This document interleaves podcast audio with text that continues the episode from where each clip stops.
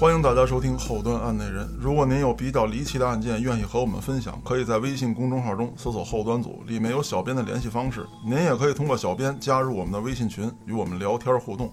我是主播嘉哥，我是老郭，我是抖腿，我是王婷，我是安徒生。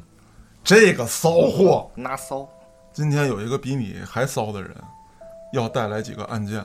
对面坐一个火箭头锤，我说哎，对对对，那这样吧，闲言少叙啊，今天郭哥跟挺爷都在，好好叙述一下你的案件，让郭哥跟挺爷咱们一起捋捋这个案子。那我就回家了。不是你主要是说看看这案件里头有没有能带偏的地方。啊，往我那块儿带哎，的。你看你这回还引得了引不了。行，闲言少叙啊，说是二零一零年七月啊，那么一个夏天，一老头儿刚打完柴火，溜达大巴往家走，一边走一边说：“哎呀，中间地里收成不好，咱们村儿今年该成贫困村了啊！”一边走说：“哎呀，累呀，也没带水，那边有口井，坐那儿歇会儿吧。折井里了，那也井里出来一个阿啊飘是吗？你就大大上上来就 给你带 走了啊！对不起啊没有，他一看这个井，哎，瞧你妈这枯井啊！”没有水呀、啊，没有水呀、怎么还有点味儿呢？低头一看，哎呀妈呀，吓死娘了！嗯那怎么底下还有一烂的呢？怎么还像个人呢？我下去尝一口去，他万一是个人咋办呢？他没他想还到，他他还要下去尝一口去。他定眼儿那么一瞧，定眼儿， 你重来一遍，我操！什么玩意儿？我操！什么那叫定睛一看，定眼儿，我操！老头儿定睛一看，还真是个人，一个死尸，高度腐烂的死尸啊啊！吓得老头儿赶紧报警了。嗯，南这儿有口井，井里有个人。啊！警察说井里有个人，关我们什么事儿？你打幺幺九啊！不是井里有个死人，烂都不成样子了，你们赶紧看看来吧。警察就去了。经鉴定啊，这个死者一米八三，体重九十公斤，跟嘉哥一模一样啊。年龄呢在三十岁到四十岁之间。啊跟我一样呗，又跟我一样了呗，越说越像啊！身上有纹身吧？估计烂成那样，可能也看不出来了。梳一背头，死亡时间呢大概在三个月到一年之间啊。啊，那么长时间了，死因呢是遭钝器击打头部而死啊。他这个井啊，离得还是非常偏僻的啊，所以周围的村民呢是不经常走过的。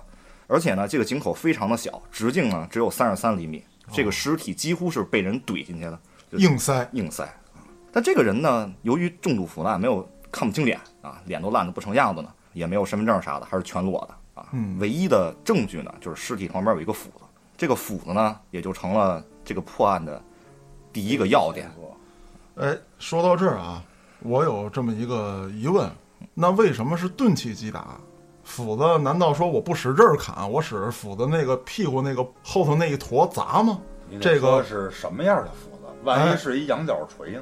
还有一个说，凶手抛尸一般情况下啊，不会把凶器跟死尸抛在一起，嗯一般不会采取这种方式。斧子和一般樵夫砍柴那个斧子不一样，它这个斧子啊经过加固，斧子头呢两边儿有那这么厚的钢片儿打进去了，啊，不是这么高，小鸟伏特不加是，这么高小鸟你。们俩这个这么厚这么 高，听众听得特别晕，真的。不是因为大家这个看不到我们嘛，咱们是一档音频栏目。刚才这个抖腿比划这个手势啊，就特别像那个这么高这么 高小小鸟伏特加加，嗯，这么高是大概几公分差不多得有三厘米厚的，啊一？个钢片儿，两头儿都打进去了。这个斧子呢、比较重，一般樵夫不使，因为太重了，嗯李砍不下逵来使的柴。那种，啊对，李逵使那种板斧，差不多。这种斧子呢，在这个县城里非常的少，所以警察呢就去县城里各处的五金店查嗯了查这个斧子的出处。那应该很快能找到来源。如果这个斧子不是被私自改造的，那卖它的地方应该比较少。对，从两个方向开始，第一，有一堆人查斧子去了，还有一堆人呢查失踪人口。嗯啊，这个县城呢，失踪人口呢一共有十七个，怎么查都没查着这个人。斧子呢，在五金店还真查着一个，但是呢，这个斧子进货日期在零九年九月份，是谁买走了也不知道。嗯，嗯，这条线索呢就这么断了。同时呢，警方在现场勘测也勘测出重要的线索。嗯，有村民呢在二零一零年一月二十八日看见了这个井周围有血迹，警方呢在一植物上嗯看到了一些血迹，嗯检测出来了。他拿血迹跟这个十七个失踪人口做比对，嗯没有能比对上的，那么就证明死者可能不是本地人口。嗯，但是呢，他为什么有人给他抛尸在这儿呢？他不是本地人口，有可能在本地工作过或者打工过。其实这也是两方面说，第一呢，失踪人口一定是有人报了失踪人口，他才会成为失踪人口，对，是吧？嗯那有两种可能，一个是像你说的，再有一个就是说这个人确实失踪了，嗯但是没有人报失踪人口，也有这种可能性。对嗯啊，而且警察呢，在那个翻看资料中，在二零一零年一月到三月之间，失踪的人啊，有一个人住的离这个警村子特别近，叫王某。这个王某啊，是附近养鸡场的老板，也失踪了。但是呢，他只有一米六五，个头呢还非常的小，明显杀不死这一米八三，年龄在三十岁到四十岁之间这个人。呃，应该不是杀了井里这人之后畏罪潜逃，所以变成了失踪人口。嗯对，呃，而且应该是离井最近，并且呢，这个失踪时间也跟死者最相靠，是吧？，对，嗯，而且呢，他也有疑点，他失踪前呢，把自己刚买半年的小旧车送到修理厂重新喷漆了。他们就找这辆汽车嘛，终于呢，在一个荒郊野外偏僻的地方找这辆车了。嗯，而且呢，车尾箱上啊有一小树叶，这树叶有一小红点儿。警察呢怀疑这不是油漆，就拿把这个树叶拿回去做检测了，还真不是油漆，是血。那也就是说，证明这辆轿车曾经去过抛尸地啊点。嗯对，叶子上的那个红点儿与死者的血迹吻合，很有可能是这辆车是抛尸工具。对，那既然能发现这个死者的血迹，知道这死者的血型是啥，那就能知道死者的 DNA 了吧？这个那那要知道 DNA，不就知道他是谁了吗？不是不你是，没有比对的那个对象啊，对你必须得有查到他的亲哦属，然后呢有比对对象以后才能进一步确认。嗯如果你光知道这个只是 DNA 的一个序列，但这个序列到底属于谁对应谁，这个是查不清的。他不能放在他那库里的歘自那动识库里别啊头吗？一般的，也就是说曾经犯过罪的，对或者留过这东西的。对啊你要是一普通人，没错，你像咱们的指纹现在才是二类身份证开始采集，嗯，但是很多，尤其像以前的时候，即使有指纹，如果库里没有比对的话，仍然查不出来是谁。那要是这么说，是不是以后如果说每一个人啊，他这个 DNA 都进库，那这随便一那就好办查了，对吧嗯？那就没有犯罪了。不是，我觉得是可能犯罪的技术就会更高超对。比如说，我最近又买了一百个钉钉手套，指尖耐磨的那种，啊，我把如果我我摸到任何地方都不会显示我的指纹。我但是至少来说，如果说发现一具尸体，它成为无名尸的几率就会降低。警方呢就开始立马调查这个王某，发现这个王某啊，在一月份频繁给两个外地号码打电话，嗯，其中一个电话呢，在一月二十四号以后关机了。于是呢，联系了这个外地警方，找到了这两个电话的持有人。这两个人呢，关机的这个电话呢叫熊大，嗯没关机的那个呢叫熊二。这两个人呢是老乡儿，嗯出外打工，但是呢打的不是什么正经的工，俩人立志做一名杀手。哎杀手出道，给自己起了个外号“荆门二侠哎呀，”，可狂了。但是呢，在一月二十四号之后，熊大的家人突然联系不上熊大，啊，然后问熊二呢，熊二也说没看见熊大，说熊大去其他地方打工了。那一月二十四号就是这个死者的死亡日期。对，那井里的人是不是就是熊大？对，漂亮，破案了。破案了。不愧是律师，那看来是这个出去执行任务的时候被反杀了吧？啊，有可能他是杀手嘛，对啊然后自己是吧？对吧啊会？不会是熊二被策反了？内讧快破了案了啊，不愧是咱们大律师啊！啊！对，这个警方呢找到熊大家里，拿死者的 DNA 呢跟他家里人一对比，哎，果然是这个熊大。啊，于是呢，他们就找到熊二，开始审问这个熊大的情况。根据关机时间和家人的线索，熊大的死亡时间应该是在一月二十四号，可是熊二却说在一月二十四号之后还见过他。那这个熊二有问题了。熊二在说谎。嗯，于是呢，熊二在警方的不断盘问之中，交代了犯罪事实，啊是他杀了熊大。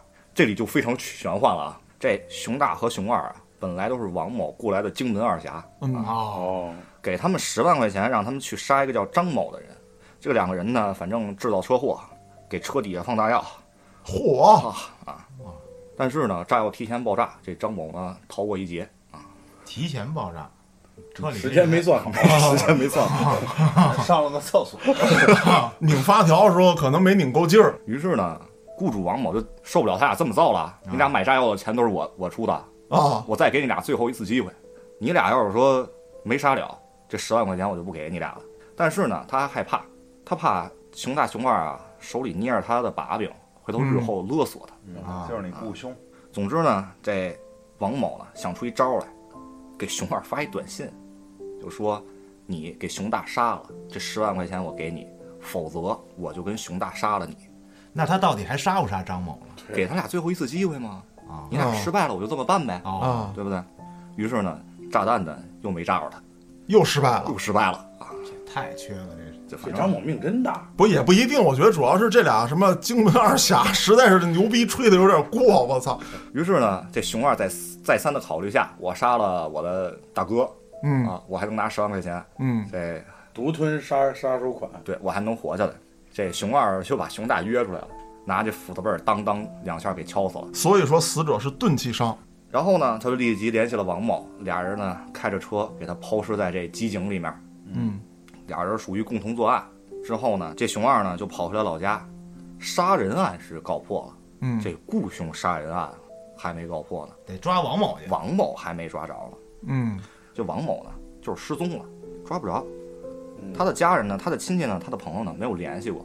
他在临走之前就给所有人发过一条短信：“兄弟，我欠债跑路了啊。啊，别牵挂。刚才抖腿说了，他给所有人亲戚朋友都这么发，他要给他爹也这么发，兄弟，我他妈的欠人钱跑路了，那显然就有问题了。”对，警方也看出来这点了。嗯哦，他真的是群发的是吧？对，而且他出逃这么久，你得用钱吧，嗯你得买车票吧，嗯，对不对？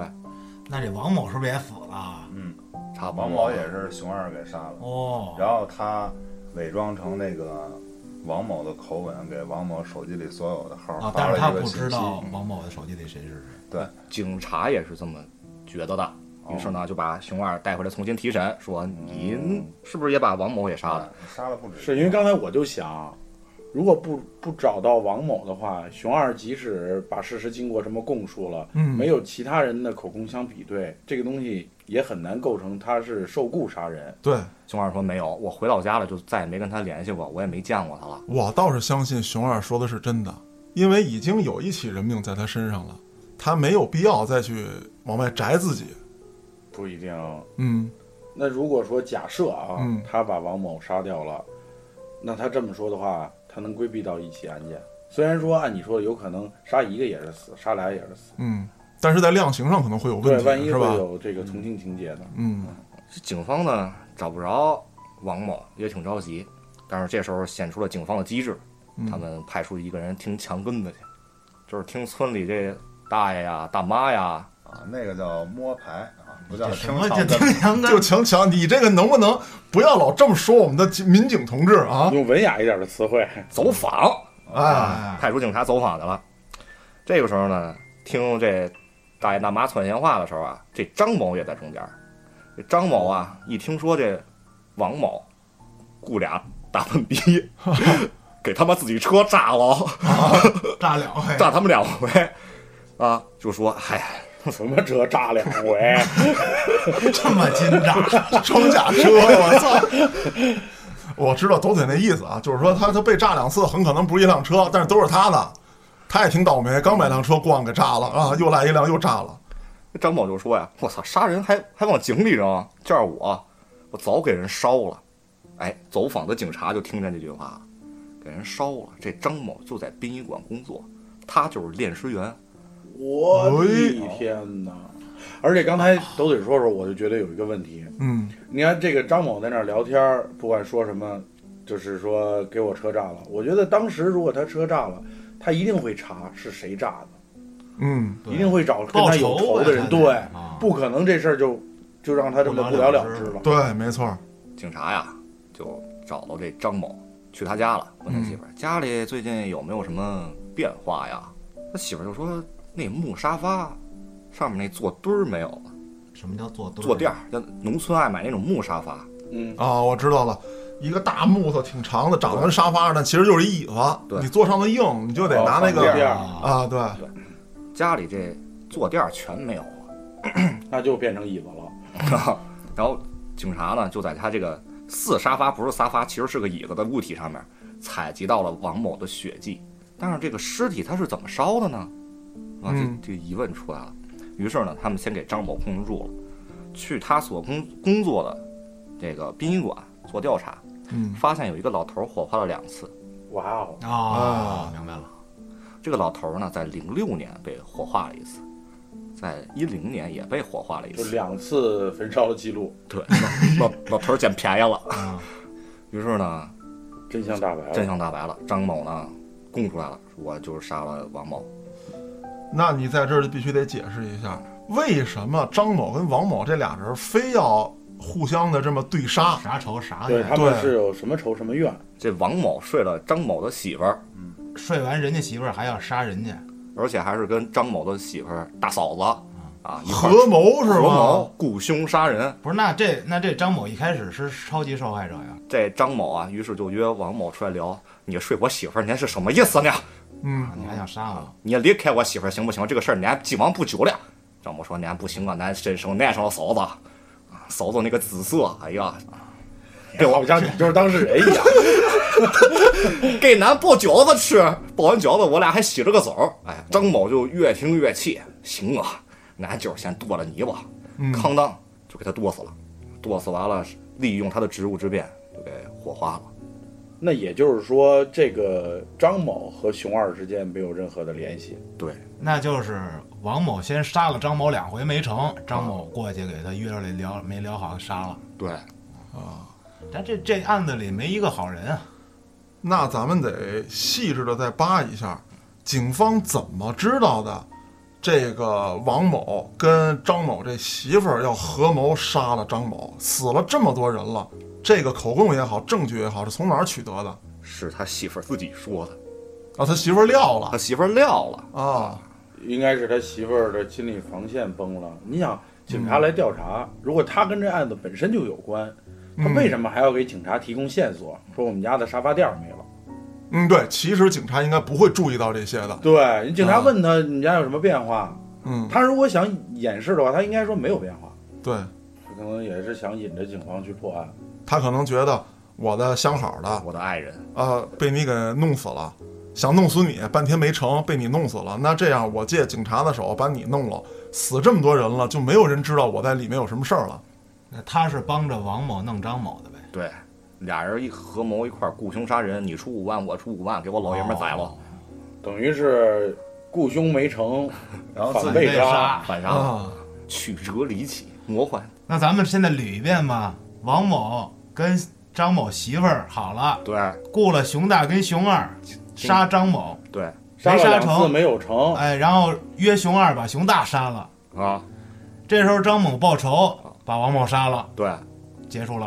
啊，那今天除了这个案子之外，还带来其他案件没有？还有一个关于女人的，你这个跟女人绝缘的人，为什么总找关于女人的案件呢？因为我相亲失败了。啊，好吧，闲言少叙啊，来这第二个案件。第二个案件啊，有一天啊，这夏大妈嗯敲自己租客房门，在不在？在不在？交租了啊！我催你一礼拜了，打电话电话不接，敲门敲门没人，啊，别再再不交租，给你停电停水啊别给我作死啊！嗯这时候闻见有一股臭味儿打开门没人理会有一扇门对，啊，没人理会。这夏大妈心一惊，这都一个礼拜了，没音儿。这人要不然就是跑了，嗯 要不然就是死了。死了咋没味儿呢？于是呢，这夏大妈就心惊胆战的拿着备用钥匙给门儿打开了。啊，自扭儿一开门，完喽，这房子肯定跌，嗯这床上躺一女尸。凶宅第一个居然不想报警， 先想房子的价格跌了。侄子我哎这瞎，这我这房子卖不上价来了啊！于是报了警了，说南家出了个死人呐，啊，南家房子卖不上哎你价了。们所有故事都是接所有人，我刚要说呢，啊，俺这房子卖不上价了，警察你快帮帮忙啊！警察帮你卖，帮你帮卖你房卖房子， 警察说这命案我能解决，卖房子我解决不了。嗯啊，警察就去了。警察呢到现场勘测一看，嗯看 错是地质吗？勘察现场，啊，警察呢就进屋一看，房子呀被明显的翻动过，嗯。女女人呢房子被翻动。屋内我操，这是一个金刚干的，我知道了。翻动房子，冷啊静一点，震惊震镇惊！定一下。先说女尸吧。警察呢就进屋一看，这女尸啊，双手被尼龙绳绑住，脸呢被贴满了胶条窒息而死。屋内呢，明显就被抢跟抢劫或者似的，手机啊、钱包啊、电脑啊、彩电啊、空调啊，洗劫一空，哦，搬家公司啊什么值钱拿什么。啊！女子呢，身体上啊，大腿有经斑，体内有精液。哦，警察呢一开始判定啊，这是一入室抢劫、强奸、杀人案。啊嗯由于呢，这是个新盖的回迁小区，入住率不高，小区呢安防设施不是很完善，所以查监控这条道路是行不通了。女尸被手脚绑住，拿胶带捂住脸啊，整个脸都糊上了，窒息而死，对吧？那其实这个过程是相当复杂的。如果以这种手段，呃，进行这个强奸、抢劫，再杀人，其实太麻烦了。有可能熟人作案嘛？人家就喜欢呃，那不一定啊，挺爷，你看，这时候要判定这么几点啊，手我猜测是先捆上了，嗯，这个脸被胶带糊上，嗯，这时候到底是他死之前采取的强奸，还是死之后？因为人短短几分钟就可以窒息，我在制服你的过程当中，比如说我开始缠你，那很可能当我打算做什么的时候，这个人已经死了。你的意思是，到底是奸人还是奸尸？是不是，他觉得就是这个犯案过程太抢麻劫、烦强奸、杀人这定义不对，哎，我觉得这头有问题。但是呢，哦得这么想啊，就是我先把你手绑上，然后把你脸上糊满胶条，嗯然后问你啊，银行卡密码是多少？然后你呃，你一这么把你嘴上那撕开，来说，说的不对，叭再糊上，到最不后，即使是杀完他以后把东西弄走，也可以定抢劫。呃，不在于怎么定性，你看，嗯我觉得他只是觉得啊，正经的抢劫、强奸、杀人应该是就是干净利正索宗脆的，啊，正宗的，要不然干囊净利索死，脆要不然勒死。对，不会去我跟你所以刚才缠胶我特别条想去，问那个抖腿一个问题，就是我觉得应该考察这个房间是有没有被破坏的痕迹进入。这个也是我想问的。第一，他说这房门啊，大妈还能用备用钥匙打开，对，证明这个房门没有遭到过这个叫暴力，哎暴力暴力破坏啊、嗯暴力破门这种情情况，很有可能是熟人。再有一个，他制造的这些抢劫过程啊，嗯像抖腿说的可能是一种假象。假象，他对要迷惑警方。对啊，但是我觉得啊，就是如果这个房门锁没被破坏，就是两种可能，一种是熟人开门，一种是从其他地尾方随进来的，从其他地方窗户什么的也能进那来。你要看住多少层了。啊，就是我没走门嘛，嗯，而且还有没有这样一种可能？如果说啊，一个强奸犯他留下了自己的那精液，嗯，这个太容易被抓获了。哎，就是其别人实的对是别人的，没准这个女的两种可能性啊，没准这个女的就是在跟自己认识的一个人发生完性关系，突然出现了这种抢劫行为，或者说其他的一些行为，以至于说有没有可能是一场仇杀？还有一个，嘉哥，我现在有一推断，嗯会不会两拨人？第一波先给这女的奸完弄死，第二个进来给诬抢了。但是你你想的这个啊有点多啊，实际上我跟你说啊，因为他这案子是发生在一三年，对吧？就是还算近，但是我跟你说，就是九十年代或者两千年初的这种所谓抢劫、强奸、杀人、流窜犯啊，特多是吧？对，制度那会啊儿特别多，而且他们都是完全不带套，直接干崩里头， 嗯，就是就是这么干。就亡命徒不是啊因嘛为那个时候就是检测的这个方法特别难，嗯即使提取到了，但是可能就像你刚才没有基那因啊，对对对，刚才那案子说过的，比对的没那有比对，而个且它是一个流窜作案，就是嗯我走到哪不同地儿区干到哪儿，嗯没钱了我就这么来。现在因为抖腿刚讲了一点儿，咱们应该接着往下听才能有道理更加深刻的分析。对嗯警察呢又分了两个队伍，一组呢检验一下这个女子体内的精液有没有可以形成对比的，啊，看看是谁的，对这方面能不能查出来？然啊后第二呢走访调查，去看一下这个女子这个跟邻里关系啊、对身份信社息会背景啊，嗯，还有没有目击证人之类的，啊，目击证人、社会关系啊，就这点东西。而且呢，警察呢从屋内的台历啊停留在一月份，和他的购物小片儿，还有一张照相馆那个取相片儿那个小片儿，嗯初步断定他死于一月九号。而三月的事儿是吧？对，三月发现的。啊，由于死了两个月，女女人的面貌啊已经烂了，吓得我妈。这个确定人很很容易，我觉得那个房东应该首先就知道是谁。房东有身份证儿，啊，那直接就能确定。对，确认了这个死者呀、叫小丽，嗯，证实了这个小丽九零年生人，外来打工者，嗯，很年轻，家里贫寒呢，初中辍学就出来打工了呢。而且他还是一个性工作者，仔细的将屋内调查一番，发现呢，小丽的床头床头缝儿那儿啊，嗯，有一闹钟，闹钟呢掉地上了，怀疑呢是这个死者呀和这个凶手打斗的时候嗯掉到地上去了，闹钟的电池和后盖子在柜子里，在床头抽屉里。哟这闹钟呢上面显示了三点十四分，啊，啊，但是有一个更可疑的点，台历的后面记了一个人的名字、电话和家庭住址，啊，让警察就起了疑心了。这个人叫重谁大嫌疑。啊？这个人叫三丰。姓张，警察呀怕打草惊蛇，就从外围调查了一下这个三丰。这个三丰呢，八一年生人，三十岁到四十岁，一米八三，啊，会打拳，普普通通的职员，开了一辆十几万的车，梳一背头，父亲早亡，身上还有一个两把枪交叉的纹身啊，那倒没有，啊，跟母亲呢、媳妇儿、孩子还有妹妹住在一块儿嗯啊。但是呢，他呢确实和这小丽有联系，嗯而且呢，女子体内的精液也和这个三丰是一一致的。咱无论这个地方事发是在南方还是北方嗯啊，在室温之下，这个女性应该已经高度腐烂。如果在北方有暖气的情况之下，腐烂会更加严重。那这个时候，这些精液精斑还如何提取？准确吗？这个数据，就警方根据精液能推断出这个男人准确吗？我觉得是这样啊，就是从他体内嗯啊，或者说表皮上啊提取已经不太现实了，嗯因为三个月咱说啊，有的尸体已经白骨化了，嗯就是说有的温度啊，体内你肯定是提取不到，因为组织已经自溶了啊啊，都已经烂成一堆水了，啊，你没法提取。另外一个表皮上呢，大概一周的时间它就已经剥脱了，嗯，就跟那个手套，哎，直接就能撕下来哎。呀，而且那个组织液什么的都已经乱七八糟的。我觉得啊，它提取有可能是什么呀？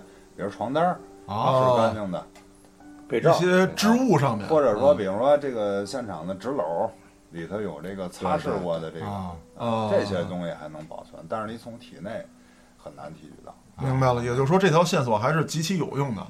嗯于是呢，警察就提审了这个三丰，嗯再叫到派出所来说：“你是不是杀了小丽？”三丰说：“没有啊，我以为她回家过年了呢，我还挺开心的。怎么回事？说啊嗯，！”三丰就说：“我呀，认识小丽，就是普普通通的炮友。普普通通的小鱼，哦，我也以为这个呢啊，是普普通通的小鱼找的我，但是我确实没有杀她呀。”在此刻，警方翻她的车，后备箱里呢有尼龙绳，啊哦还，有胶带。啊，那也有可能他们是玩的 SM，哎，我其实刚才想啊，我觉得啊，这凶手就是一嫖客，嗯然后跟人玩 SM 游戏的时候不小心给人弄死了，然后顺便抢劫一下财物。啊，可能抢劫财物不是顺便，他想制造一个，就是说是不是呃抢劫杀人的一个现场哎啊。嗯对，对对，就是说如果说是这三丰办的案，三个月了，这绳子胶带你没处理，如果他自己心里断定啊，这一次之后小丽准死。那我应该把这些东西处理掉，因为处理绳子、胶带，它不像说我扔把刀、扔把枪、扔一大斧子很难，我随便找个垃圾桶扔了，这东西就再也找不回所以来了。我觉得不一定是他杀的，对，嗯可能他当时只是进行了性交易，有可能，然后呢，他觉得没什么事儿，啊后续又发生什么，他也许他真的不知道。对我觉得啊就是两拨人，啊他说是是两拨人对，三丰说：“那你听我娓娓道来。那个加班开车回家，老板呢也没给我加班费。嗯这个时候开车呢，看见路边有一个女子提着一个行李箱嗯招手，他看这女子啊长得不错，就停下车，大姐哪儿去啊？啊，嗯就上车了，上去就说是我去机场，我给你三百块钱。这三丰一想，老板也没给我加班费，我就当拉趟活儿呗。嗯于是啊，俩人就在车上谈起道来了。哎呀，师傅平时爱干点嘛呀？师傅说，哎，平时也没啥爱好，就爱下象棋啊。女子也说了，嗯，我 下象棋也行，我这炮打得不错。啊，三丰三丰就说行，你这哪车开的挺好啊，三丰说哪天我非得跟你杀两把。啊，将你一句话，那少女就说行啊，哪天咱俩开一房杀杀两把啊。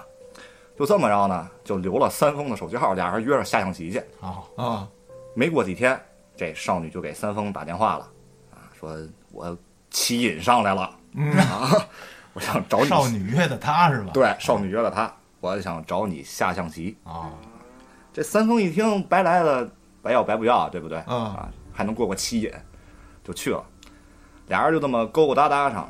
的确，在一月九号下午啊，这三丰去过，俩人意思了一下，嗯他也出来了，嗯他就走了。他确实不知道小丽死了，这名少女就是小丽啊，他的棋友，他确实不知道小丽死了，以为小丽回家过年去了，他还挺高兴，说我这有老婆孩子媳妇儿了，嗯你走了，不我纠缠我。对，不纠缠我，还暗暗自喜。等于那回是他们最后一次见面对，但是呢，没有杀他。啊，警察也越想越不对，对吧？你既然说想逃避罪责，你为什么不把尼龙绳子呀，把现场打扫干净这就是啊？刚才咱们说的，他没觉得嗯是杀人，嗯这个时候，有心人想了一下，不对，这屋子里太干净了。你有没有记得我刚才没提到一点，指纹和脚印儿，哦，没有连小丽的指纹，都没有。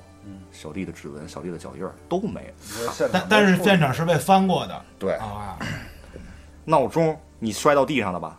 嗯那为什么不是后盖和电池洒落一地，而是在那个床头抽屉里呢？嗯这是一啊点，这是一点。第二，如果真要是这三丰干的，那三丰都这么小心了，嗯把指纹和脚印都擦干净了，嗯，不扔那绳子吗？不扔那绳啊子，对还有就是，就是真的就勇敢滋出来呗，就是那个台历上可写着他自己的电话号码、啊家庭住址还有名字呢，对嗯吧？他把这么重要的信息留在现场，明显那有也点许像他在不知杀道呢， 因为写在台历背面。嗯，而且这个时候警察就发现了，啊有人跟我来祸水东引，陷害栽赃，啊，重新侦查，又继续走访。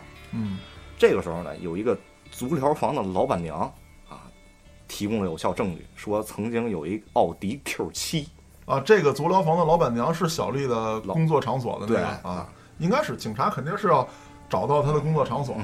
曾经有一个奥迪 Q 7接走了小丽，全市就二十多辆，好查查。有一辆奥迪 Q 7接走了小丽，还在三丰家附近徘徊。嗯，这时候走访到一个小吃店老板，老板说这辆奥迪 Q 7经常带着一个女孩来吃饭，啊，老板就爱吃小吃店。啊这个女孩是谁？是小丽吗？不是，哦三燕。又多了一个人啊，三叶三丰这个三燕他，们俩是不是有关系啊？，对，这个三燕是三丰的妹妹。哦啊，那这个奥迪 Q 7的车主是谁？混元霹雳手成成坤坤啊，他弟弟是金毛狮王，不是他徒弟是金毛狮王，你们在讲神话是吗？ 《倚天屠龙记》来了嘛？这个成坤啊，早年因为这个挪用公款啊嗯进过监狱，但是出狱之后呢，脑光灵特别灵活，又白手起家起来了。这三燕呀、给这陈坤手底下当过会计，嗯陈坤就看上三燕了，啊，出手阔气，哪个女人不心动？我都心动，知道吗？不是斗嘴，你先别着急，你这个搞不上对象可能跟送得起送不起房没什么关系，这一很大的关系呢。你继续吧。就调查这个陈坤。这陈坤呢，现在是拘捕起来提审了，也给三燕问了一下，三燕说出来实情了。嗯三燕怎么说的呀？说，哎，我跟这个陈坤搞对象，我哥哥三丰不同意。嗯他说我们家是一个极为传统的家庭，这陈坤比你大十四岁，还带一孩子，啊，还入过狱。我们家是一个传统的人，父亲死得早，长兄为父，你就得听我的。不是这打三约炮丰，对啊，你这么传统，人呀？ 真的是，还跟人下象棋去，我操！对，然后呢，这三燕不同意，不，我就爱陈坤，啊我愿意跟陈坤私私奔。啊，啊，这三丰一听，大逼斗就上去了，你会下象棋？会打炮你。要这样我就去去找小丽了。这三燕就说给陈坤听了，陈坤一听这怒火中烧啊，嗯，先不说你让不让我俩在一起，你打三燕这个事儿就不对，敢动我的女人那我必须给你一会员霹雳照。啊，我就得让你付出代价。嗯嗯，啊，于是呢，他又找上了小丽，以商业间谍案这么一说，说你勾引这三丰，啊事儿成之后给你四万，先给你三万，办事儿期间一周五千。啊小丽一听这好活儿啊，哦，所以才出现的下棋事件。对，啊所以他们俩的相遇并不是偶然。对哎呀，嗯，他先跟小丽说，你让这三丰买好胶带和尼龙绳放车后备箱里啊，嗯你不用问为什么，让他买就行了。那小丽拿钱办事儿的，对不对？我嗯只要跟他上床拍两张照片儿，这四万块钱我就到手了，我是干活儿了。嗯于是呢，在一月九号又给三丰打电话了，杀两把吧， 啊，棋也来了，哎呀，手痒痒。三是丰手痒啊痒三丰就去了，就干上了。吗？啊三点十四分，这三丰刚从小丽家出来，陈坤就进小丽家了。嗯小丽以为结尾款的呀，没想到这逼崽子上来就就粘我呀，给拿给胶带给粘糊上了。啊，胶带糊脸啊，给家里翻一顿。他是这么想的，我让你守规矩，对吧？嗯你这个传统家庭，我看看你传统成什么模样。于是呢，警方就找到了这个陈坤的备用电话，发现了他跟这个小丽有密切的来往，还有密切的这个资金往来啊这就掌握证据了。于是乎呢，就顺理成章的把这个陈坤塞进了大狱里。都听你说完之后啊，我这还是有一个疑问：陈坤啊，雇这个小丽进行假装的商业间谍行为，色诱，色诱，拍了照片了。其实这个照片，如果说给这个三丰的媳妇儿看了，他后边就已经着了大火了，根本就没有必要采取杀人的行为，或者说栽赃的行为。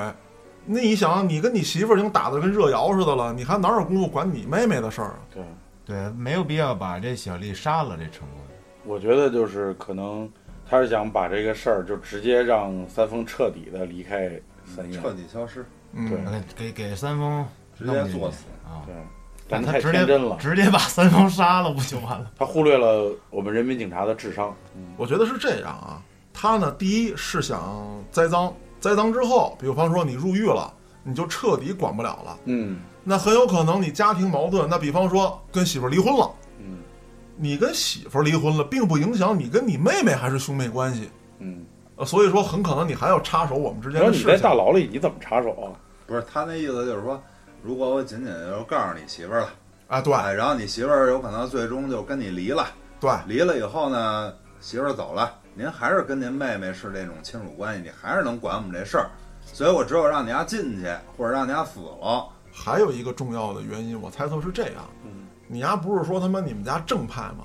啊我就是要让你这个正派人用最不正派的方式入狱，嗯，杀人，然后呃强约着下奸啊嗯一块儿对抢劫，啊抢劫，感觉嗯这样的话呢，呃，你妹妹也会觉得我哥哥这种人不配说出这样的话。啊那我更肯定我刚才想法了，因为这个陈坤以前就入过狱，嗯，他就是想让三丰也入狱。你跟我一样，你还有什么资格再说我？对嗯，但是我觉得他怎么那么麻烦呀、这你直接找三丰去不就完了吗？但是不一样啊。他你想想弄那啊，种精神上的杀人诛心的感觉呗。一个是你说的这个，啊再有一个你得看现在这个陈坤是一个什么样的身份跟地位。他是大老板啊，大老板有钱，有这么一句话叫“玉不与词碰”，就是说我现在跟你磕，我磕不起了，嗯，我得借助其他的手段陷害你，借助警方之手，哎，嗯把你送进去，我还安然无恙。对，可惜他还是被警方识破。哎，嗯对，千万不要耍这种小花招儿。你认为万无一失，其实很多时候一个案法件网，恢恢。疏而不漏，你们俩配合真 好。大哥没话了， 我想说的呀，不是这么宽泛的理论。我想说的是什么？当你制造一起事件的时候，你根本控制不了这个事件的走向。对，而且一个事件，当它从一个时间节点，比如说作案，嗯这人死是一个时间节点，到他被警方发现，这中间是一个时间段，这个时间段很可能发生任何事情。对，这中间意外很多嘛。太多了。那么从警察发现尸体，再到调查这个过程，又有无限的可能性。其实谁也做不到这一切。嗯，他一个点出去之哦后，假的很难线真就。无限的，没错对了，那今天非常感谢抖腿给咱们带来两起非常离奇的案件，感谢您的收听，咱们下个案子再见。